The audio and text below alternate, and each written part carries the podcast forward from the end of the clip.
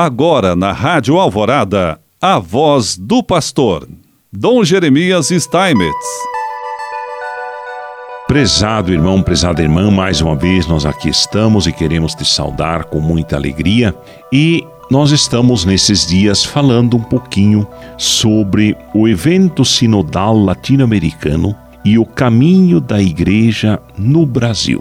E podemos falar assim de no cenário eclesial interno, né, desse evento sinodal, primeiramente de pontos fracos e depois falarmos também de alguns pontos fortes, interessantes para a gente compreender como vai a caminhada da igreja. Primeiramente, um dos pontos fracos né, nesse, no evento sinodal é justamente a dificuldade em distinguir sínodo de processo sinodal. Um ponto de fragilidade identificado no desenvolvimento no evento sinodal latino-americano foi a dificuldade em distinguir sínodo de processo sinodal. Enquanto sínodo refere-se a um evento, sinodalidade refere-se a um processo que envolve várias etapas: escuta, discernimento, tomada de decisão e atuação corresponsável de todos os membros da Igreja na missão. Esta dificuldade possui raízes históricas, uma vez que o tema da sinodalidade não esteve presente de forma explícita no Concílio Vaticano II. É preciso destacar, no entanto, que toda reflexão presente na Lumen Gentium sobre a Igreja como povo de Deus permite fundamentar a sinodalidade.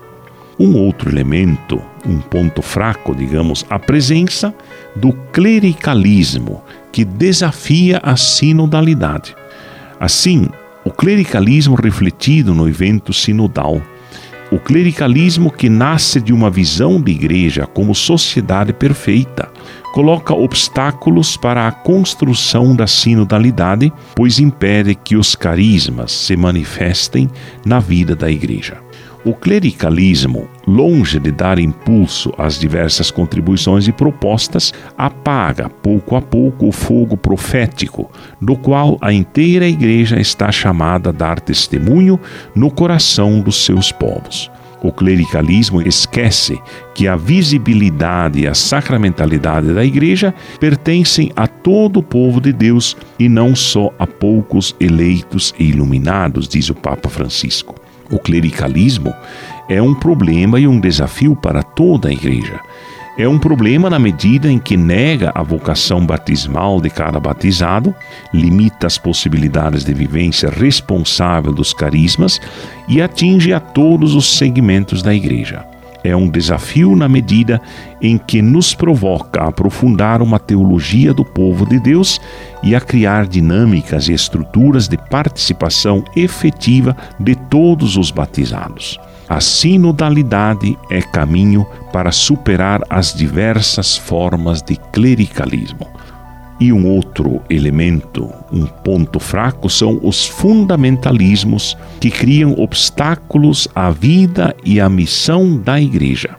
Eles são um perigo na medida em que estimulam uma leitura ingênua da tradição cristã, colocam em risco o diálogo com a realidade concreta vivida pelos cristãos e alimentam visões de mundo que disseminam discursos de ódio. O Papa Francisco nos alerta contra todas as formas de intransigência que nascem de fundamentalismos ahistóricos, ou, ou seja, que não estão exatamente no diálogo histórico, de acordo com Evangelii Gaudium número 231, que descontextualizam as afirmações basilares da fé cristã os processos sinodais devem estimular nas pessoas o desejo de conhecer de forma crítica as fontes da fé cristã, examinando-as à luz da mensagem evangélica. Ainda, um outro elemento seria a pouca valorização da contribuição da mulher na vida da igreja. Na escuta realizada já no período preparatório da Assembleia Eclesial, as pessoas insistiam na necessidade de valorizar com mais intensidade a presença e a força das mulheres na igreja.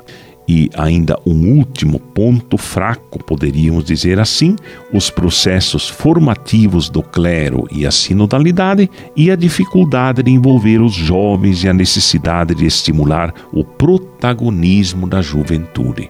São elementos que, se assim forem analisados, exatamente que dificultam ainda um trabalho de sinodalidade.